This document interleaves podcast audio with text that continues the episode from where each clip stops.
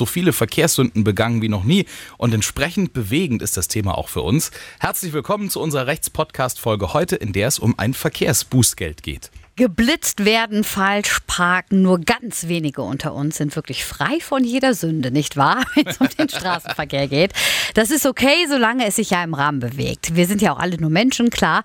Und so ein Ordnungsgeld soll ja auch nur den Charakter haben, uns auf einen Fehler aufmerksam zu machen, damit er uns nicht wieder passiert. Ne? Schmerzhaft wird das Ganze allerdings, wenn die Strafe für ein kleines Vergehen plötzlich unnötigerweise unverschämt hoch wird, findet Conny aus Waldmichelbach.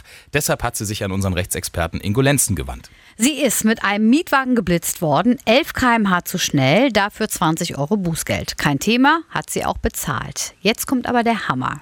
Die Mietwagenfirma will plötzlich zusätzlich 20 Euro Aufwandpauschale von ihr haben, weil sie ja den Fahrer ermitteln mussten. Ja, das findet Conny jetzt viel zu viel und deshalb will sie von Ingo Lenzen wissen, ob es sich lohnt, dagegen vorzugehen. Was würdest du tun, Ingo?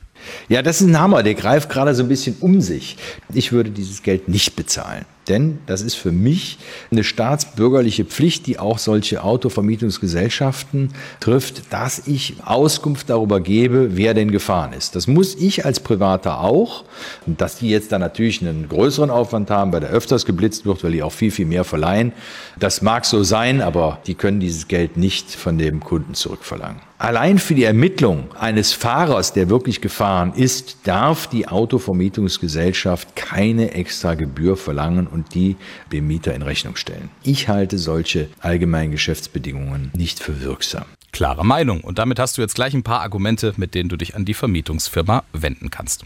Wenn auch Sie ein Problem haben, unser Rechtsexperte Ingo Lenzen beantwortet auch Ihre Frage immer dienstags und donnerstags Vormittag bei Radio Regenbogen und im Anschluss hier als Podcast. Schreiben Sie uns über regenbogen.de und wir sagen bis zum nächsten Mal.